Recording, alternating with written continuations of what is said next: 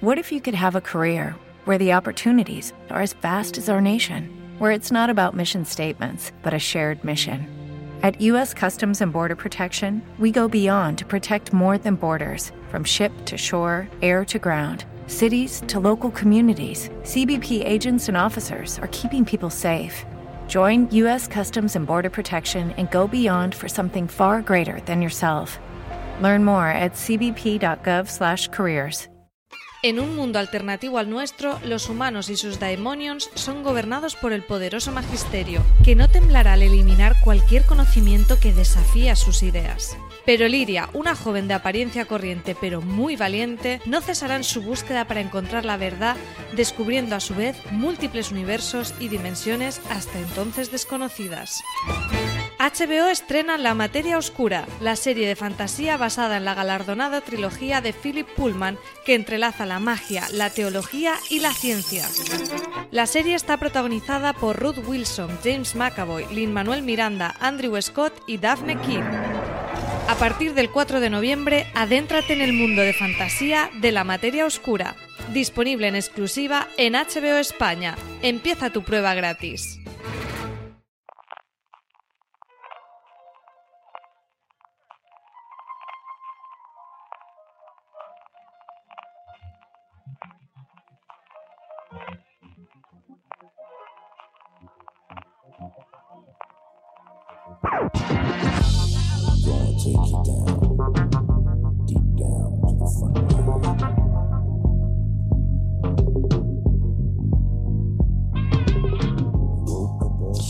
Llamadas con chiste incluido a Marte, eh, guardabosques enmascarados y el reencuentro con viejos conocidos, todo esto y mucho más nos ofrece La Mató la Basura Espacial, el tercer episodio de la que esperamos sea la primera temporada de Watchmen que ya nos disponemos a comentar.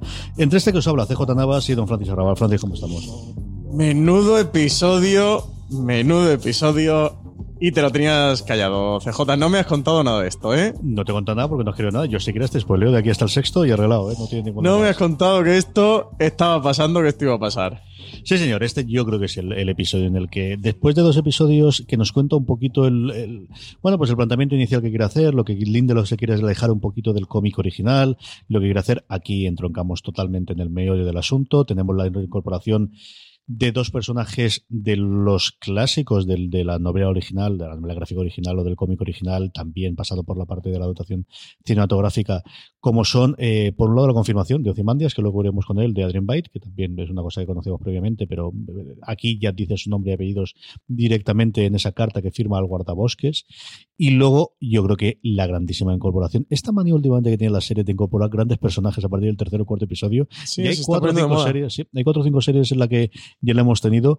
Y aquí yo creo que, que esta Laurie Blake que nos dan a conocer a través de Jan Smart es sencillamente. Mm, mira que tenemos una gran protagonista femenina eh, con, con, con Bar con, desde el primer, el primer momento, ¿no? con Regina King con, como Angela Bar.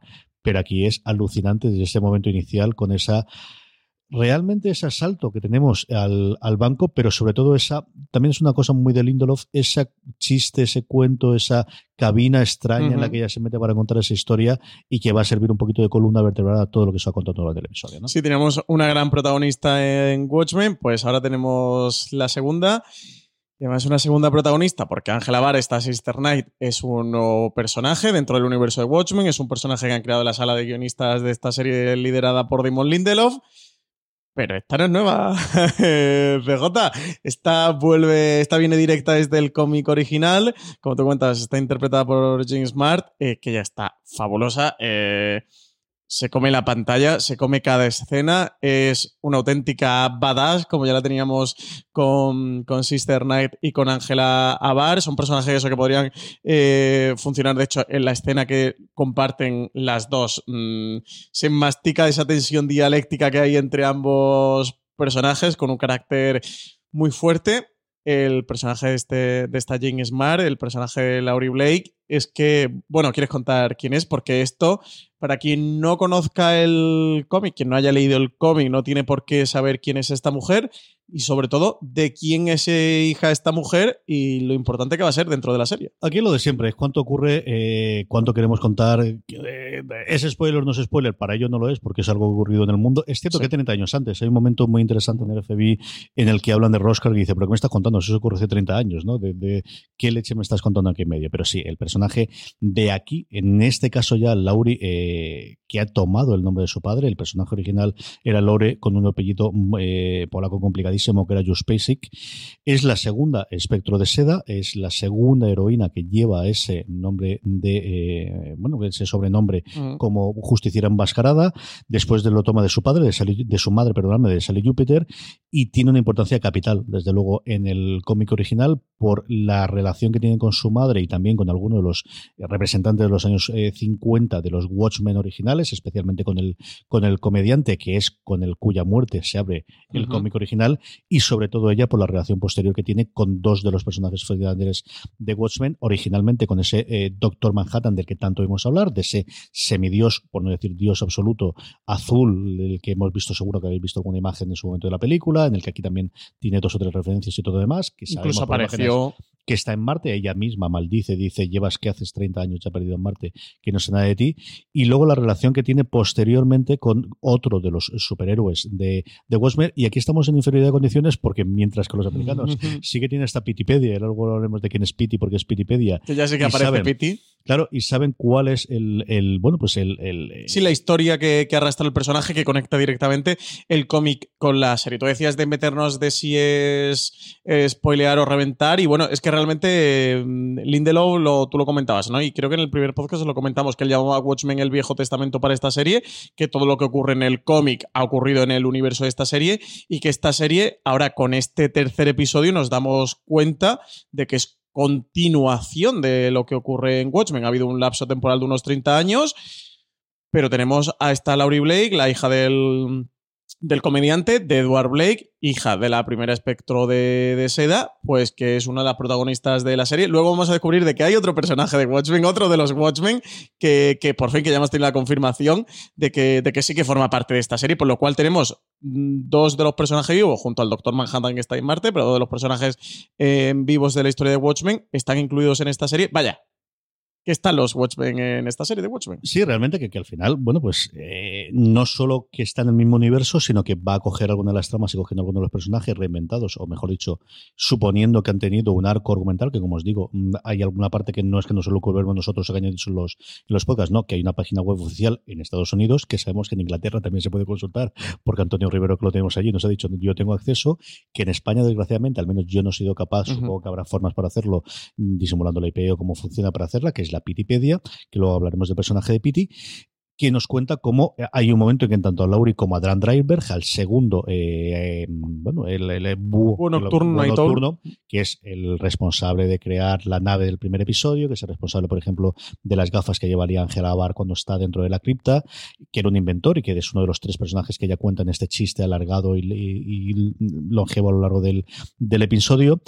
Los atrapan a los dos y él sigue en la cárcel y ella llega al acuerdo de mm, conmutar de alguna forma la pena por seguir siendo vengadores enmascarados, porque recordemos que eso está penado en Estados Unidos a partir de la ley que pasa el, el bueno, el antepasado, el padre de uno de los personajes. Sí, el senador Kane. efectivamente, que es con Sandor McCain, que ya está en los 70.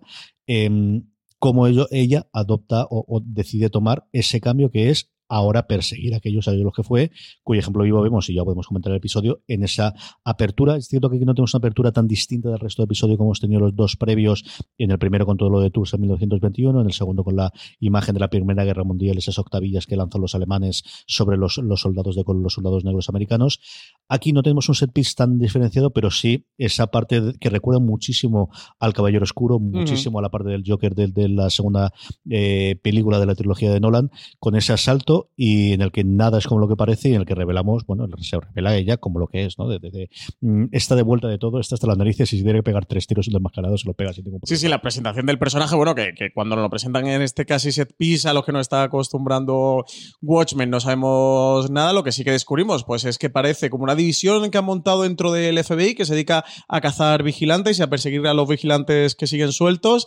A este pobre, que creo que se llama Sombra Nocturna, ¿no? Algo así, le han tendido una trampa y lo han pillado allí y bueno, pues se ríe de él, se recochinea, pero si no es suficiente que, te pillen, el hombre que lo que intenta es hacer el bien en el mundo y de tener atracadores encima, esta mujer se ríe de, de él en su cara y se recochinea y vamos viendo a lo largo de los primeros 15-20 minutos cómo nos empiezan a plantar eh, semillitas, para los que ya hayan leído el cómic, para los que conocen el universo de Watchmen, de quién es esta, de quién es esta mujer. Nos van plantando pequeñas semillitas. Tenemos desde el nombre que soy apellida Blake, en referencia a eso, al comediante que era Edward Blake, de quien, de toma el, apellido. Nos plantan de más adelante en otra escena cuando aparece el senador King que mm, destapa una jaula que tiene con una sábana por encima y vemos a un búho. la segunda espectro de seda fue novia de, de búho nocturno. Tenemos un diálogo que luego comentaremos en el que hace también una referencia y donde nos cuentan esa historia de lo que tú adelantabas, ¿no? De que, de que, lo, que a ella tiene pinta de que le atraparon, eh, ella sí que conmutó la pena por integrarse dentro del FBI y dar caza a otros vigilantes, mientras que Búho Nocturno pues no optó por esta vía y sigue en la cárcel y le hace, esa referencia como que un presidente eh, también puede liberar a, o, es fácil para un presidente liberar a búhos de su jaula en esta metáfora que, hace de como te lo digo, te lo dejo caer, no te lo digo, también un aspecto que estamos viendo el senador King, ¿no? También que, tiene ese puntito de motherfucker ahí eh, soterrado y como muy político, pero que, que las sentencias bien sentenciadas tenemos en su apartamento este cuadro pop art como si fuera Andy Warhol con los cuatro Watchmen, que no dudo que si hubiera existido Andy Warhol en ese universo alternativo de Watchmen hubiera hecho este, ese cuadro pop art, me, encantó, donde ahí la vemos a ella, la vemos al Doctor Manhattan y, se ve también a, a Nocturno va viendo una serie de pistas a lo largo del, episodio, una serie de, referencias en el que eso, bueno, pues podemos ir, ir, extrayendo de que es, de que efectivamente es la segundo espectro de Seda, un personaje que viene directamente del cómic. Tenemos también en, la reunión que hacen después de lo del asesinato de Jude Crawford el, del FBI, que hay un oficial que les está comentando lo que ha pasado y en el que encargan a, a Laurie Blake la misión de ir a Tulsa investigar todo el crimen, que, está hablando del séptimo de, caballería y que, dice, dice, porque a, a, quién no le gusta tener una identidad secreta? Le dice, ¿verdad, Laurie? Y le dice ella, sí, jefe. Entonces nos, nos van sembrando estas pistitas hasta ya luego confirmarnos. Y de hecho tenemos hasta una referencia en el título del episodio. El episodio este tercero se titula She Was Killed by Space Junk, que es referencia a la canción de Space Junk, que es referencia a una de las canciones de la banda musical Devo, que en, el, que en Watchmen era la, banda musical favorita de, de, Espectro de Seda. Así que tenemos todo ese punto de referencias para introducirnos a este personaje. Y a mí quizás, CJ, la parte que más me gusta de todo este episodio, aparte de que el personaje sea muy potente, de que la, la elección de la actriz de Jane Smart veamos que encaja exactamente con la definición, sobre todo al final, pensad que es hija de sus padres y sobre todo tiene mucho de, la forma de ser del, comediante, ese cinismo, de esa ironía, de, ser tan badass, lo tiene perfectamente y James Smart sabe, mm, sabe plasmarlo en la pantalla y, que como espectador tengamos esta sensación de es hija de, de su padre. Aparte de todo esto, que sí que supone que durante los dos primeros episodios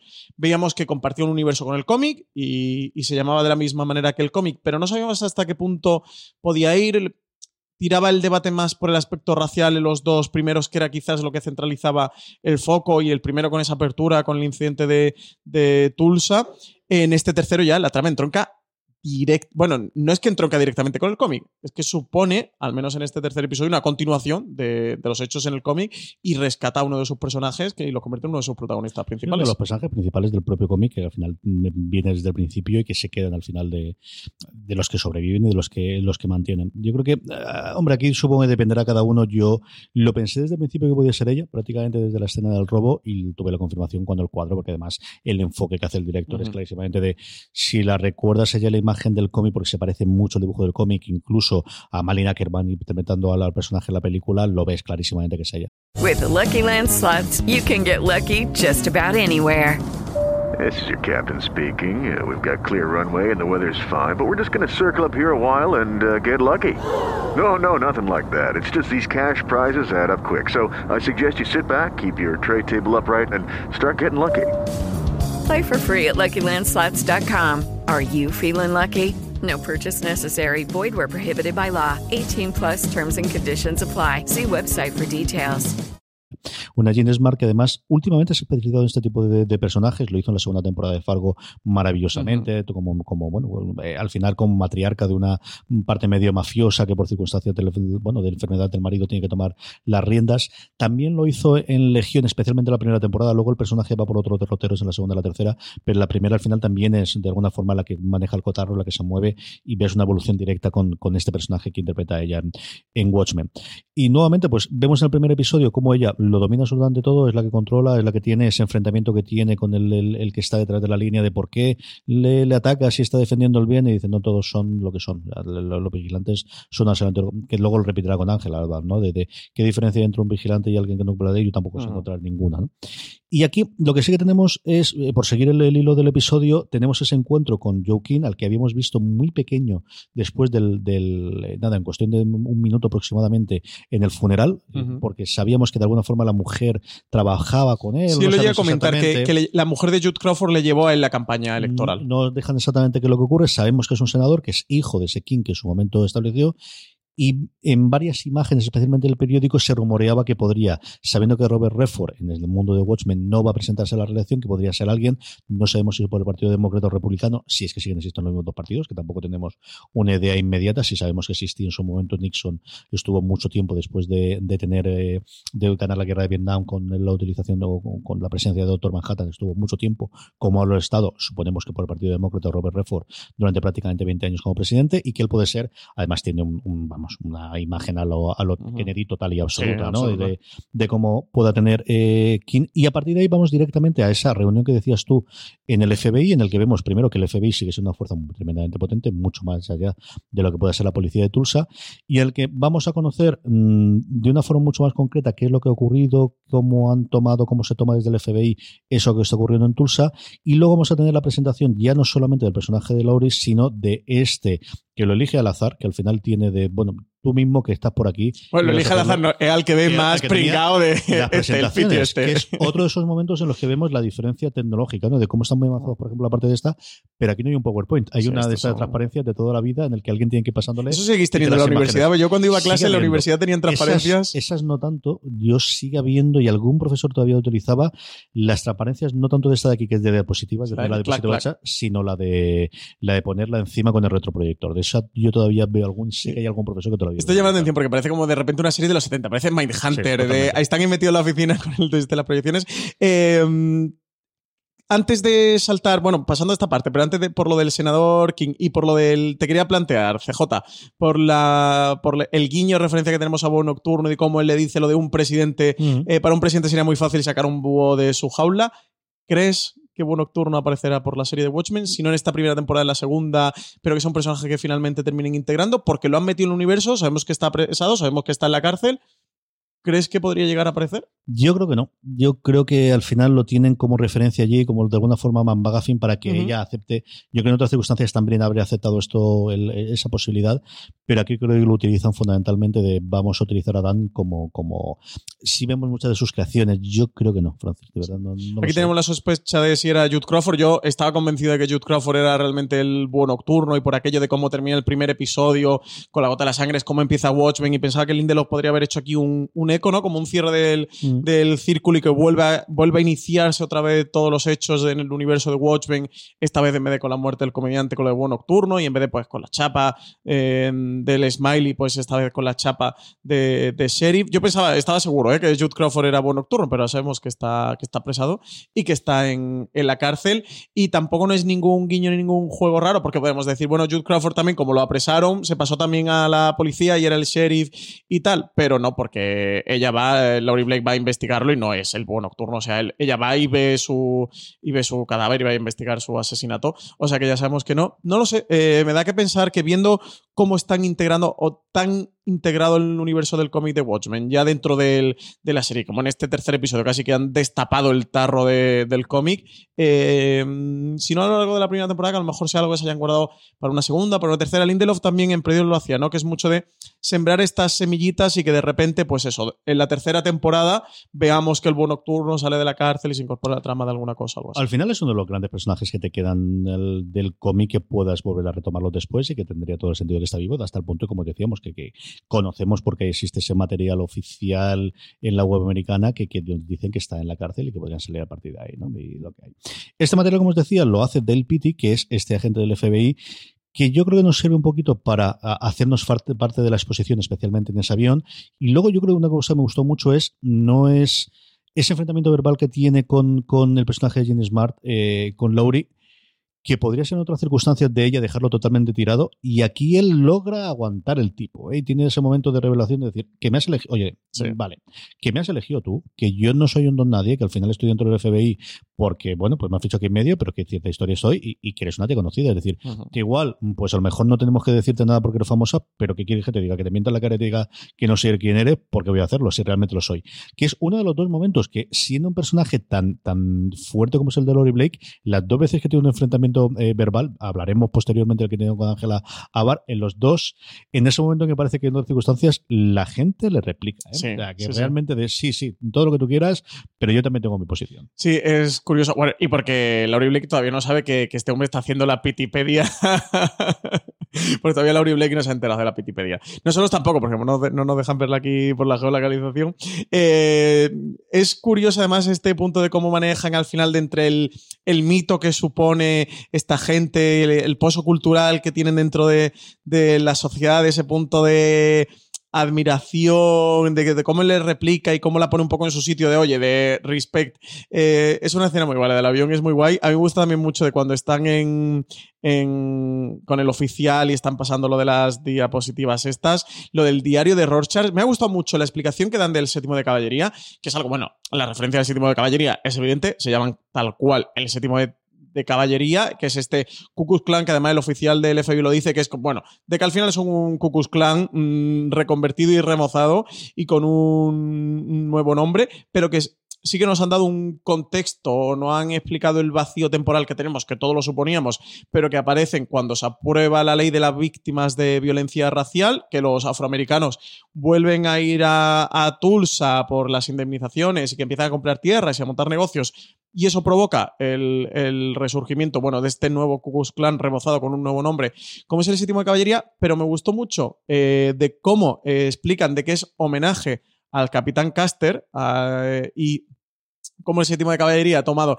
el nombre a través de ahí. Yo creo que aquí, culturalmente, a lo mejor en España, en Estados Unidos, la figura de Caster sí que es muy emblemática. A lo mejor no todo el mundo debe conocer, evidentemente, eh, su pasado porque es algo histórico, pero que creo que a lo mejor en España se nos puede quedar más desapegado la historia de Caster, pero bueno, fue, es un nombre emblemático. Luego ha tenido mucha revisión por todo lo que supone, pero bueno, en su momento fue un mito, un héroe de la conquista norteamericana, fue quien se enfrentó en la batalla de Little Bighorn contra Toro Sentado y Caballo Loco, una batalla en la que él termina muriendo porque los indios mmm, consiguieron superarlos y doblegarlos. Caster murió por mantener un poco la línea y el enfrentamiento contra los indios en vez de huir. Murió en batalla, además con, no tenía ni 40 años y se convirtió en una especie de emblema, icono, eso, de, de la lucha eh, americana contra los, contra, los, contra los indios. Y como este séptimo de caballería, con toda la lucha esa de los indios, todo el aspecto racial que tenía evidentemente detrás, pues como ellos han cogido este nombre séptimo de caballería, eso, en homenaje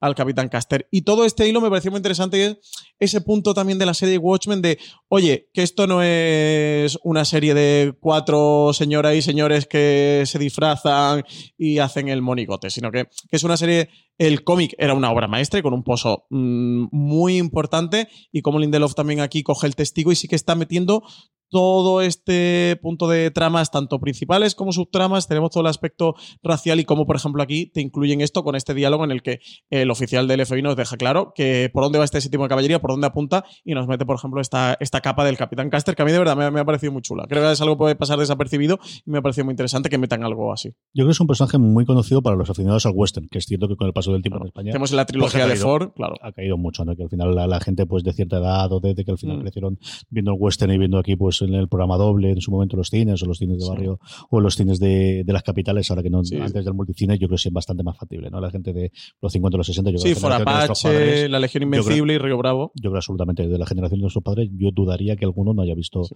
alguno de los grandes. Por cierto, La Legión Invencible peliculón, ¿eh? Hay que verlo, John Ford.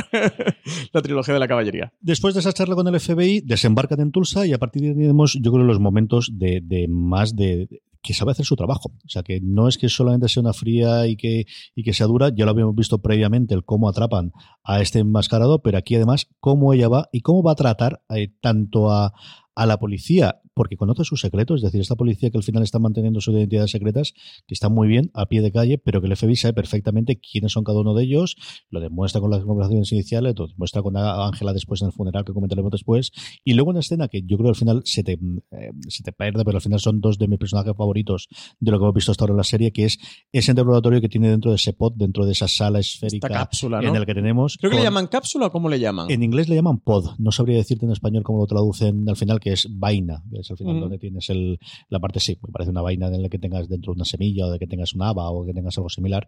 Y, y con Wade Tilmar o con Looking Glass, esa conversación de, bueno, pero esto de aquí qué hace, ah, esto qué, para saber si es racista. No es exactamente eso. Y es una conversación que Pero me sí, gusta mucho. el otro es como, bueno, es una No, versión muy sí. simplificada y la otra, que sí, que sí, pero esto, esto sirve para lo que sirve. ¿eh? Tú le puedes dar todo el halo que quieras, mágico, pero esto sirve para lo que sirve. Sí, esta es guay aquí porque eh, en el primer episodio lo comentamos, pero pasamos más desapercibido de cómo al final esa cápsula en sí es un es el test de Rorschach, o sea, es el Rorschach en sí para identificar a estos séptimos de caballería que utilizan a Rorschach como, como emblema y como, como estandarte con esas capuchas, que además también lo de la sala está del, en lo del, el- en la sala donde manda el oficial del FBI a Lori Blake a Tulsa, también eh, Pity pasa en una de las diapositivas, sacan el diario de Rorschach, que el oficial del FBI le dice, Pity, ¿esto qué es? Y le dice, pues el diario de Rorschach, guiño al cómic, porque finalmente se publicó el diario de Rorschach, el de Rorschach Journal se llega a publicar y sabemos que el séptimo de caballería lo tiene en su poder, porque además se ve una de las imágenes, ya dentro se ve tanto la portada del, del diario, una portada así roja con la capucha de Rorschach, como una página del propio diario que se ve que lo han incautado del séptimo de caballería. Así que aquí tenemos otro guiño y otra referencia más incluida y de cómo esta cápsula, esta vaina o este ABA, como le queramos llamar, eh, eso es un test dentro donde van proyectándose esas imágenes y va jugando pues con la psique de, los interrogados. Vemos alguna imagen muy reveladora, desde luego, para la gente que ya conocemos cómo ocurre en el cómic, otros menos para, el, eh, nuevamente, con la parte de, de- aquí que nunca es exactamente sí vale la pena que contemos todo lo que hay, que es cosas reales, es decir, lo que ocurre por lo que se modifica todo el mundo, pero de momento lo dejaremos de comentar. Y a partir de ahí tenemos el funeral. Ella se entiende de que va a haber un funeral y aquí tenemos eh, la primera vez que se va a reunir con Ángela Abar y la primera vez en la que vemos a Ángela siendo un superhéroe. Yo creo el momento este en el que después de disparar al, al, al- al terrorista de ese tipo de caballería que lleva todo demás, en el que ella no se cree que vaya a estar atado a su corazón ni cosa por el estilo y se equivoca, vemos esa proeza y esa rapidez y esa velocidad que al final es un hecho superheroico. Lo que pasa es que no tiene superpoderes, pero ella salva el día. Sí, y pobre Jude Crawford, ¿eh?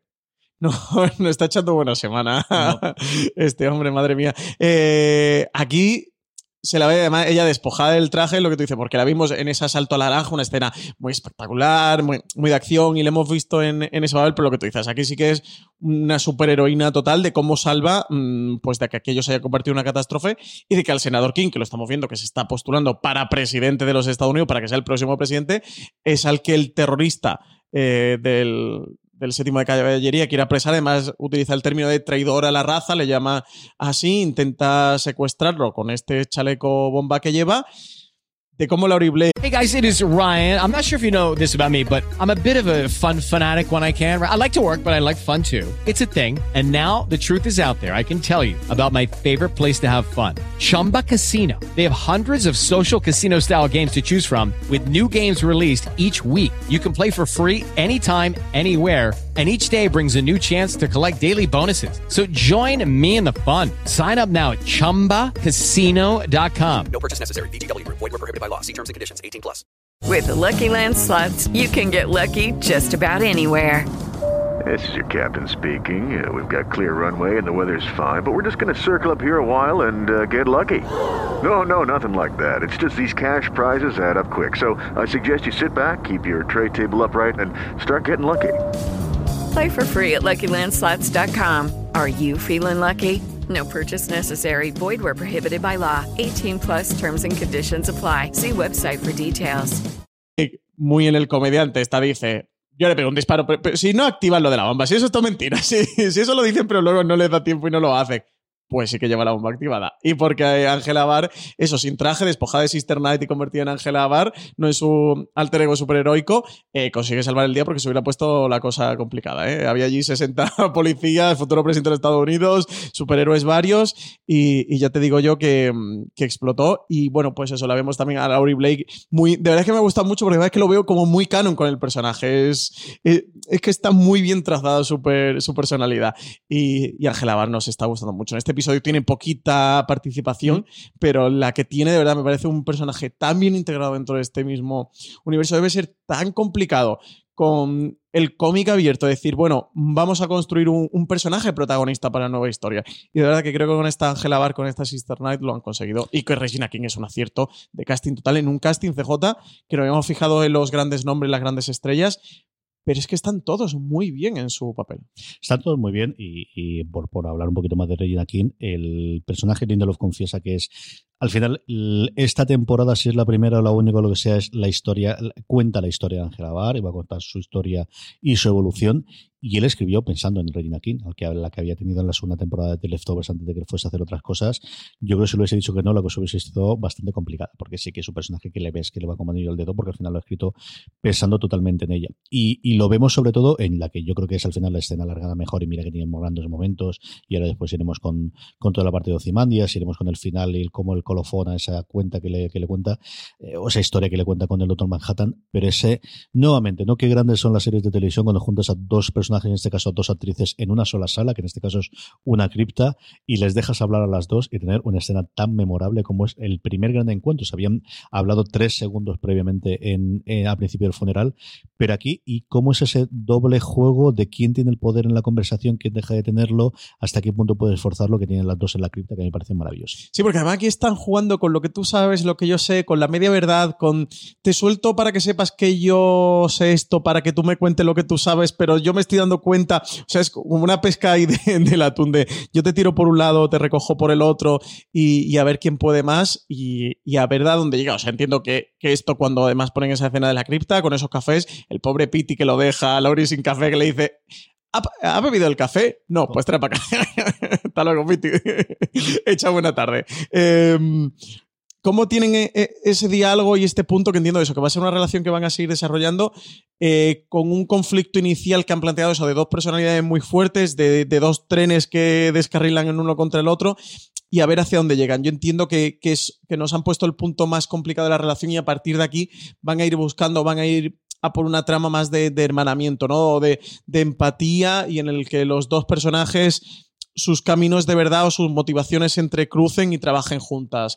Habrá que ver hasta dónde llega. Eh, yo te digo que es ahora mismo de las parejas en series que más me mola ver en pantalla. Porque además tienen ese momento en el cual ves lo bueno detective que es Lowry, que al final no es que la hayan no es que no no no es que sabe hacer bien su trabajo. Lo habíamos visto una vez más al principio de todo con, con esa captura, bueno, incruenta hasta que le pega tres tiros también al pobre enmascarado eh, así de, de, Batman que, que, atrapan inicialmente, pero como ella ido hilando de eh, tenéis aquí las ruedas estas de aquí abajo de no no te he dicho no no te he dicho un vehículo es una silla de ruedas que hombre comprendo que al final estéis emocionales y que por la muerte de vuestro jefe y por eso lo habéis visto, pero cuéntame tú lo que tiene en su casa porque que yo, bueno, es que mi padre tenía un armario, así que de vez en cuando lo miro y mira, este fue y digo yo que tú estarías porque no parece que seas. Y cómo parece que tiene el, el poder sobre todo de la conversación y va a confesar, va a confesar lo que va a hacer y ese momento de reacción de Regina King de, ¡uh, qué susto! ¡uh, qué susto me has dado más grande! que no te esperas absolutamente nada porque dices, o se va a quedar callada o no va a decir nada o va a pegarle un puñetazo o se va a alargar, pero desde luego no esa chulería de plantarse delante de alguien que te ha cazado, que te ha pillado entera y decir, ¡uh! ¿Qué susto me das? Nada, presente, solo le falta. Preséntame una orden antes de decirlo. Claro.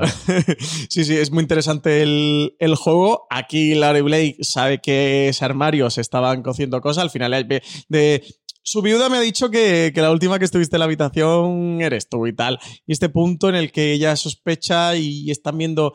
Habrá que ver, yo entiendo que en el siguiente episodio tirarán algo por aquí. No sé, esta trama con la va a desvelar. Se ve que Laurie Blake también ve lo, del, lo de los anteojos que ya tienen, del que además es un invento del buen nocturno, por lo cual ella sabe esas gafas de qué son y para qué sirve. Y también juega con esa información y maneja esa información. habrá que ver estos personajes por donde los llevan. Yo quiero verlos desde luego en pantalla. Sí, señor. A partir de aquí, antes de que concluya y antes de que Lori acabe de contar el chiste, tenemos ese cambio, ahora ya sí, a Adrian Veidt, que por fin sabemos que es él, que por fin nos dice él de su viva voz que es Adrian Veidt en esa eh, carta que escribe finalmente, que además para más siempre se prueba el traje clásico de Ozymandias, aunque habíamos tenido la apertura ¡Qué con maravilla! el busto. ¡Qué maravilla! Tenemos el, el punto inicial con el busto de Alejandro Magno, sabemos que su caballo se llama igual que el caballo de Alejandro Magno, que se llama bucéfalo, absolutamente todo lo demás, eh, pero ya aquí sin ninguna conclusión. Y volvemos a tener eso, cinco minutitos de contarnos qué está haciendo este hombre con esos clones, que parece son clones, y con esa captura de esos bisontes y todo eso más. ¿Qué te parece, Francisco, esa parte? eh, es la, la parte de por, es- o sea, es un lore inglés total. La parte de la campiña, con su pañuelo en el cuello, con sus guantes, con su arco cazando bisontes, además, con disparo de la flecha al ojo directo, repinadito, con, con sus árboles de, de tomates. Eh, me fascina eh, la parte de Ozymandias, que por fin sabemos que es Ozymandias.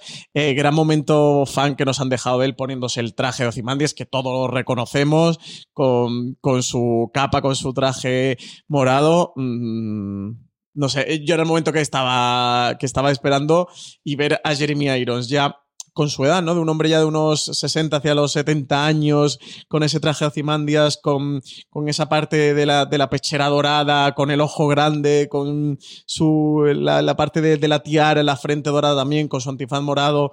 Eh, es brutal. Es que si Ozymandias existiera en el mundo, eh, no tengo duda que, que- que sería Jeremy Irons. O sea, si, si Ozymandias está entre nosotros, estoy seguro que es Jeremy Irons. Y. ¿Qué piensas que sea la escafandra esa y el invento que se trae este hombre entre manos? Lo vemos ahí que caza bisontes, que les trae la piel, que está él curtiendo mismo las pieles, que él con su tiza las, las dibuja y las recorta y está preparando una escafandra con, con unos cascos de caballería medieval, con un vidrio que él mismo templa. Yo creo que varias esto. cosas interesantes dentro de todo, la parte divertida, la parte graciosa que tiene ahí y todo demás. La primera es el paso del tiempo, de cómo él mm, sí es muy mayor, pero sigue teniendo tiempo para hacer todo demás. La escena inicial en la que vemos mu- pues eso, muchísimos esquemas, muchísimas eh, armas, incluso vemos por una catapulta que recuerda muchísimo a, a los bocetos de, de un Da Vinci o de cosas Sí, similares. es un ¿no? Da Vinci lo que total, más sí. tiene eh, moderno, toda esa relación que tiene con los, suponemos, clones, que al final son los sirvientes, que sabemos que hay múltiples al menos y que tiene la pinta de ser clones en cada uno de ellos, pero yo creo que la parte más importante es cuando caza, cuando caza el, el bisonte, que a ver qué leche tiene que ver los bisontes, mm, porque además son bisontes americanos, sí. no son, vamos, como muchos podrían ser europeos, de los que se extinguieron hace muchos miles de años, o muchos centenares de años, pero desde luego tiene toda la pinta de bisontes americanos, primero la puntería que sigue teniendo él, es decir, Ozymandias era un gran superhéroe, era el tío más inteligente del mundo, al menos así siempre lo tenía, tiene un desarrollo vital y fundamental en el- todos los hechos del cómic y en, en el por qué el mundo actual es como es, eh, el, el- el que tenemos la serie de Watchmen. Y aquí hay dos cosas. Una, el- sí, la puntería que decías tú, es decir, entre eso y sí, desde luego estamos viendo que, que aquí la gente que tiene un arco dispara y mata absolutamente todo, es brutal el, el- el- la puntería que tiene la gente en la serie de televisión recientemente con un arco, pero sobre todo ese momento del, guarda, del guardabosques, que es como se ha llamado en español el Game. Warden que ellos cuentan, porque en la carta que le dice él hay un momento que ya a mí me pareció impresionante para empezar a, a averiguar un poquito qué está ocurriendo aquí, que es eh, cuando le amenaza en la carta de guardabosques y le dice estás incumpliendo las condiciones de tu Sí. cautiverio. Sí.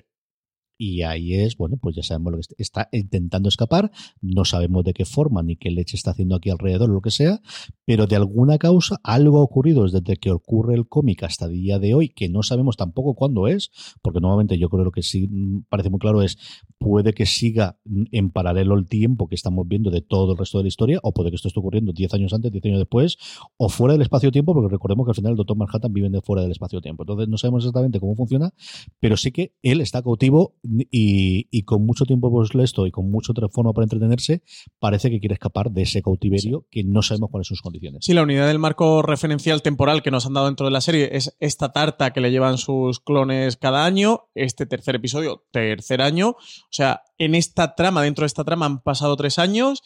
Yo tengo la apuesta que quizás sea um, en una línea temporal antes del- de la serie X años, no sé si van a ser tres o van a ser seis o van a ser ocho años antes de la serie que termine eh, convergiendo con la trama principal y que la trama de, de Ozymandias, ya sabemos que es Ozymandias, ya por fin le podemos llamar Adrian Bate, que él mismo lo dice, firmado Adrian Bate, eh, va a confluir con, con toda la trama principal. Habrá que ver en qué punto de la trama principal y habrá que ver efectivamente si esto es del pasado. Yo entiendo que sí, que creo que tendría más sentido que sea del pasado que sea del futuro. Nos ponen en el primer episodio esa portada ese periódico que dice que ya Adrian Bate se le ha dado por muerto después de tres años desaparecido o, o algo similar.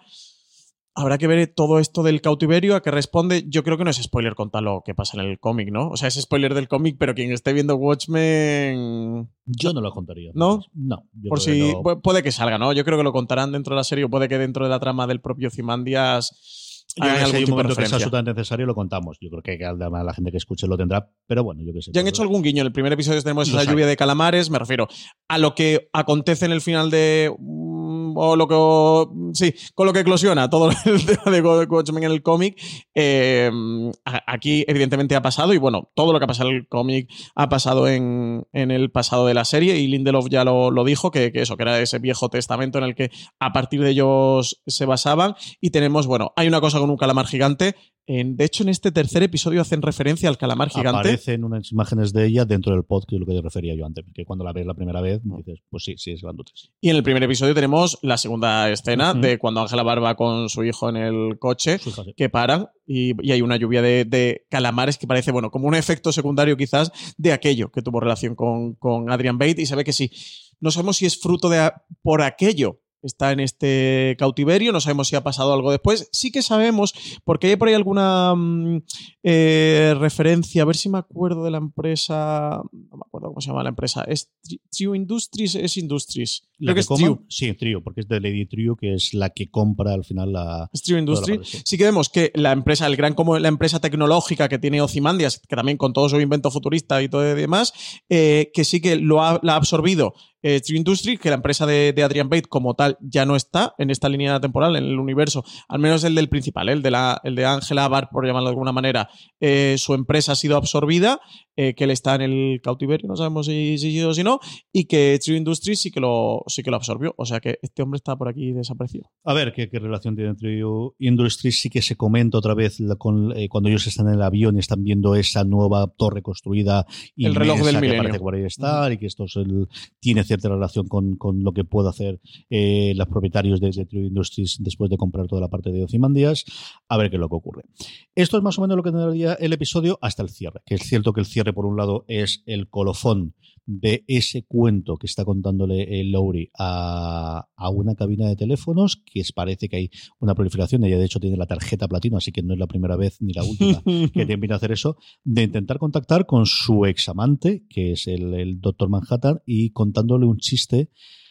Y luego, sincerándose, ¿no? Desde que le echan mucho de menos y que al final no sé si esto lo escucharás o lo dejarás de escuchar alguna vez y, y si los humanos te seguimos perdiendo, que haces 30 años que no sabemos nada de ti. ¿no? Sé que tiene este chiste, metáfora, cuento en tres partes. Primero el de la niña con el padre, del padre obrero que le enseña a hacer la barbacoa, que se olvida un ladrillo y que la niña dice no pasa nada y tira el ladrillo al cielo y dice ella... Se me ha "Uy, olvidado. no, me he equivocado, sí, no era así y tal. Perdona, eh, te cuento otro chiste. Y el primero es, bueno, es una metáfora del Doctor Manhattan, de, Empieza de con. Dan, Dice, empieza con- con- había un héroe... tan, tan, Empieza tan". primero con el búho, el- posteriormente va a Doctor Manhattan, por último Díaz y luego ya lo retoma con ese. Yo es un chiste que había oído hace un montón, no tanto chiste, sino como una historia. Recuerda mucho sobre lo el infierno.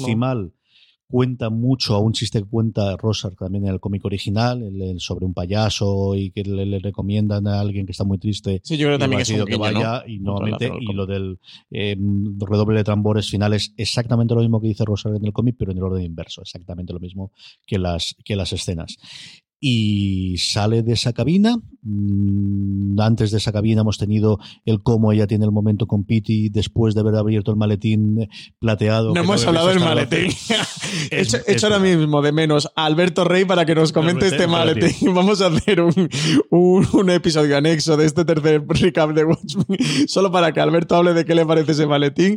Eh, ¿Qué hay en el Un maletín con tres Sorpresa. objetos, tiene tres. Dos de ellos que se combinan conjuntamente para hacer, bueno, pues eh, parte de consolador y parte de los testículos y que tengan anatómicamente mucho más correcto eh, lo más parecido al pene del Doctor Manhattan. Y luego, por otro lado, lo que tienes de fondo, que es un Squire, una revista al final, en el que tiene la portada de los dos, recordando, bueno, esos tiempos felices en los que el Doctor Manhattan era mucho más cercano al hombre y mucho más alejado del dios que posteriormente se convirtió, ¿no? Hay varios momentos a lo largo de la historia, hay uno tanto en el cómic como en, en la serie eh, o en la película original, que yo creo que está muy bien, de las cosas que tiene muy bien la película hecha, que es cuando ella rompe, que es ellos se están acostando y en cambio el Doctor Manhattan está haciendo 14 cosas a la vez porque es capaz de hacer 14 cosas Ujú. y es cuando ella ya... Sí, el punto de, también de, ruptura, ¿no? Como de la humanidad del, del Doctor Manhattan y donde eso, donde Laurie también ya se, se termina separando de él de has dejado de ser humano, ¿no? Te has convertido en, en otra cosa que es parte, bueno, pues de la propia trama de, de ellos dos como pareja y del Doctor Manhattan de lo que tú dices, ¿no? De cómo va abandonando la humanidad y se va convirtiendo eso, pues en un ser más, un dios, un semidios más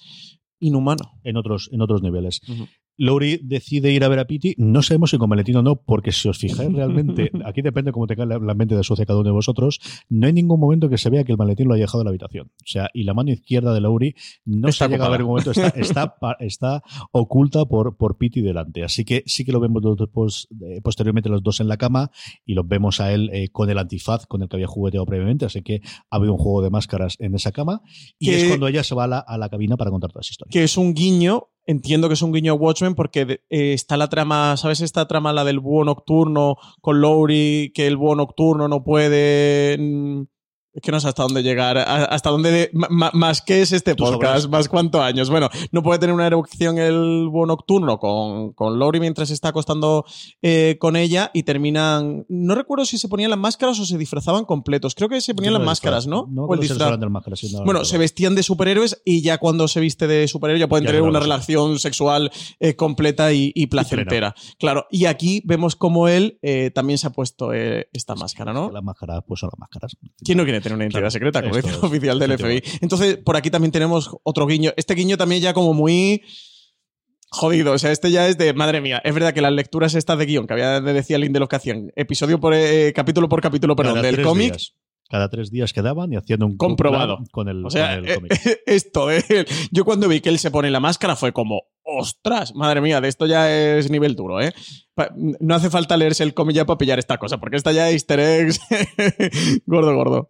Acaba de la cabina, se supone que el episodio ha terminado y de repente no, que no ha terminado, que está de parranda y se nos cae un coche del cielo, mira hacia arriba, ve lo que parece ser Marte y cómo apaga después de haberle pegado ese grito muy rollo Barley de gritando de adiós al final de, de las dos catedrales, de decirle, pero es que ya no te acuerdas de mí y, y esa risa histérica que tanto Sí. no recuerdo también al comediante de eh, ¿qué ha pasado aquí? ¿Qué ocurre? ¿Realmente el Doctor Manhattan le ha tirado un coche desde arriba para decirle me estoy dando cuenta? Claro, no me Marte, jodas, eh, y.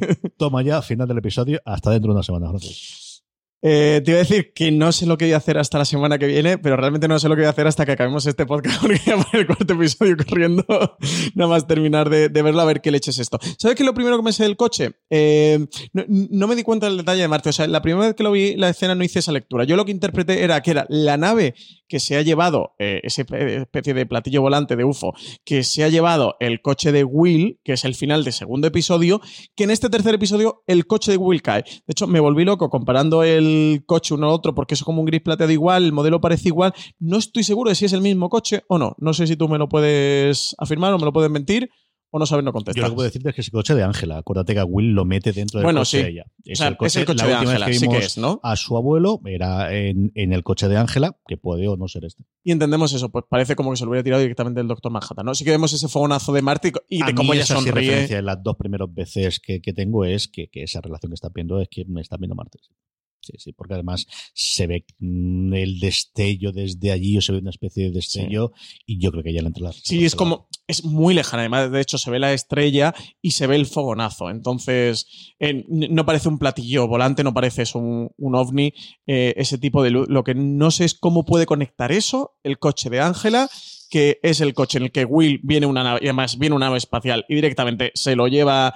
mm, No llega a ser una abducción porque le ponen, como en Toy Story, un brazo de metálico que, que lo magnetiza y se lleva el coche, pero de repente, ¿cómo conecta esto? Will con esa nave, con el Doctor Manhattan, con ahora Laurie Blake. Ese triángulo de las Bermudas de Watchmen es el que se me escapa mucho. Pues solo hay que esperar hasta la semana que viene para saberlo, esto no lo quieren. O no. Voy a decir una maldad, sabe. eso a los oyentes, eso Dios vosotros sabe, que nos estáis Dios escuchando, sabe, yo me voy a ir ahora al sabe. cuarto. y si alguien quiere verlo, que se venga para mi casa que lo invito.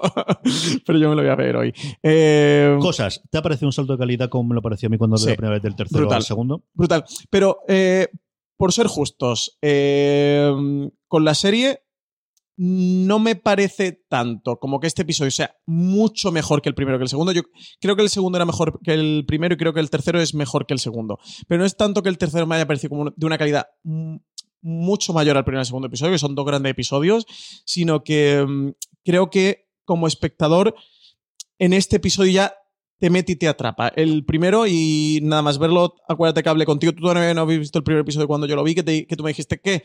Y te dije, no sé, Cegote, está como un poco desconcertado. Digo, porque esto es muy raro. de, es que esto es Watchmen, pero no Watchmen. Y me parecía que iba a ser más una serie en una bifurcación de. en una continuación bifurcada de- del cómic de Watchmen. Y en este tercer episodio eh, nos damos cuenta, o por fin ya vemos, que esta serie es una continuación del cómic de Watchmen 30 años después. Que esto no quiere implicar necesariamente ni que sea mejor ni peor, ni que deje de ser una serie si no han leído el cómic o si han leído el cómic mm, sea la serie definitiva. No. Pero sí que al final continúa esa historia. Tenemos un- una historia continuista con el cómic, donde tenemos a, los sus personajes, a varios de sus personajes principales, y donde nos ha construido un universo propio que además me parece muy inteligente desde el nivel de escritura. ¿eh? Creo que a lo mejor como espectador te exige que llegues al tercero y semana a semana, que son tres semanas, pero creo que es muy inteligente desde el punto de vista del planteamiento de la serie, porque se ha dado de cancha y de margen los dos primeros episodios para ello plantearte su nuevo universo, este universo entre comillas, reseteado, pero un universo, desde luego, que ya no es de Alan Moore, que no es de Dave Gibbons, o sobre todo no es de Alan Moore, sino que ya es de Damon Lindelof, y digamos que a lo mejor se puede ser un poco más Dave Gibbons porque, porque sí que está impregnado de, de todo ese estilo artístico que le da Gibbons al cómic y visual. Eh, y ahora ya en el tercero dice, vale, este es nuestro universo, esto es nuestro nuevo planteamiento y ahora ya te introduzco el, el cómic y ya te engancho una, digamos, una serie con la otra serie a partir de aquí, a partir del tercer episodio, caminan juntos y se convierten en esta nueva serie de Watchmen. Entonces, desde ese punto me parece inteligente.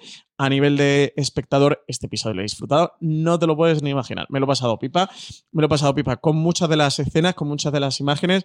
Son muy sinvergüenzas y muy juguetones haciendo algunas cosas. El busto que tú decías de Alejandro Magno, te lo ponen en un plano en el que hacen un fundido de la cara de, de Lori Blake con ese rostro, con la máscara en el que casi que le ves a ella puesta la máscara eh, morada y tienen ese tipo de detalles en el que se nota que es una serie muy cuidada, muy trabajada, muy pensada, muy elaborada, como incluso la escena esa que comentábamos, ¿no? De cuando Pity se pone el, Antifaz. el antifaz.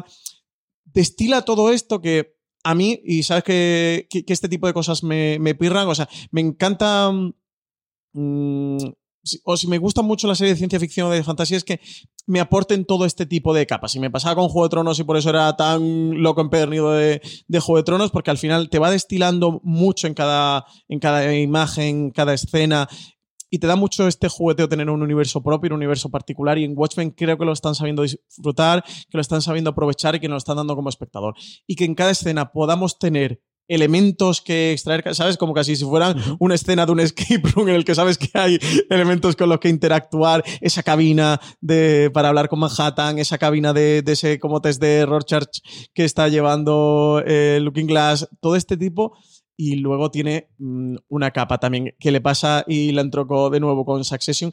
Esta capa de, siendo una serie muy seria, que maneja un tono muy serio todo el rato, de soltarte un comentario irónico, socarrón y, y canalla, y que te mes de risa. Lo de la carta del guardabosques diciéndole a Adrian Bate, oye, que muchas gracias por los tomates, que son eh, fantásticos. O sea, este tipo de, de- de bromas, ¿no? De chistes que, que también se da lugar para metértelos, hace que disfrute mucho, mucho, muchísimo la serie. Es que al final los mejores dramas son las series más divertidas que hay, las mejores comedias son los momentos más dramáticos que hay. Aquí tienes muchos, sea con el propio chiste, sea con, con alguna de las introducciones que tenías, eh, las relaciones que tiene el, el- el Ozymandias con, con son sí, y al final están Son muriendo los clones, pero son muy divertidas. Son o sea, son tremendamente divertidas. En fin, esto es lo que da el tercer episodio. La semana que viene tendremos un episodio llamado Si no te gusta mi historia, escribe la tuya propia. If you don't like my story, write your own. El guion vuelve a estar de la mano de Lindelof, en este caso con Crystal Henry, dirigido por Andris Parek, que hasta hemos tenido las direcciones bastante, bastante decentes de todo lo que hemos visto hasta ahora, eh, sabiendo que incluso hemos cambiado. Los dos primeros lo hizo Nicole Cashel, que era la, productora ejecutiva que tenía y con quien quería hacerlo Lindelof desde el principio, el- el piloto. Yo solo puedo decir que yo de vosotros no me perdería el cuarto episodio. O sea, por lo que pueda pasar, yo no me lo perdería. ¿Quieres que lo veamos ahora? ¿No lo ponemos? No sé yo. yo a ver si cómo, cómo estará y cómo lo aguantemos, pero desde luego no lo perdáis a partir nada de la madrugada del domingo al lunes, que Ujú. HBO España lo está haciendo. Si estáis escuchando de otro lado, pues allí donde lo tengáis en el este. Lo que sí es indiscutible es que el próximo miércoles tendré disponibles en el canal de Fuera de Series el próximo recap que haremos entre Francis Arrabal y un servidor, porque con esta ya terminamos, Francis. La semana que viene más y mejor, Más, con más. coches y sus cosas. Volveremos con a ver, a ver esto que pasa. Nada, yo darte las gracias por decirme, Francis, eh, confía, hay que hacer este Sí. podcast, porque sabe que yo estaba un poco reticente y mm, mm, mm, hubiera tenido dos meses y medios de vida peores si no estuviera grabando este recap. La única faena es que, por ejemplo, hoy que hemos comido juntos, te decía, digo, es que no quiero hablar contigo del episodio, me estoy reteniendo Es para cierto. grabar el podcast, porque el podcast salga con frescura y tengamos los debates y no sepamos un poco por dónde tira el otro. Me fastidia mogollón porque, porque me muero de ganas después de ver un episodio de llamarte y decirte CJ y esto, y lo del coche, y lo de Marte, y lo de el consolador del Doctor Manhattan o el dildo de Doctor Manhattan. Y esa es la faena, pero luego compensa hacer estos recaps. Efectivamente, y estaremos la semana que viene con todos vosotros, querida audiencia. Francis, hasta la semana que viene. Hasta la semana que viene, CJ. Y a todos vosotros, querida audiencia, que disfrutéis, ved otra vez el episodio, disfrutad del cuarto episodio y el miércoles que viene estaremos aquí para comentarlo. Mucho más contenido sobre Watchmen en la página web, tenemos el recap que hace eh, Álvaro, mucho más contenido a lo largo de la propia semana sobre quiénes son los personajes, un artículo de Marina Consando, quién es Laurie Blake y la, la importancia que tiene en el universo de Watchmen a día de hoy. La semana que viene volvemos, recordad, tened muchísimo cuidado. Progress, of People's Drive and 124th Street.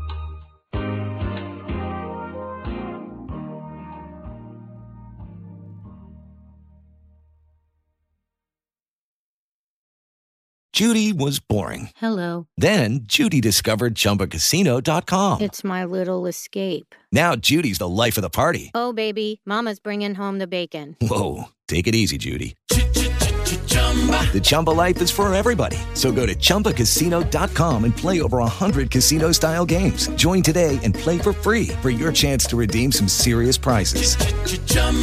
ChumbaCasino.com. No purchase necessary. Void where prohibited by law. 18 plus terms and conditions apply. See website for details.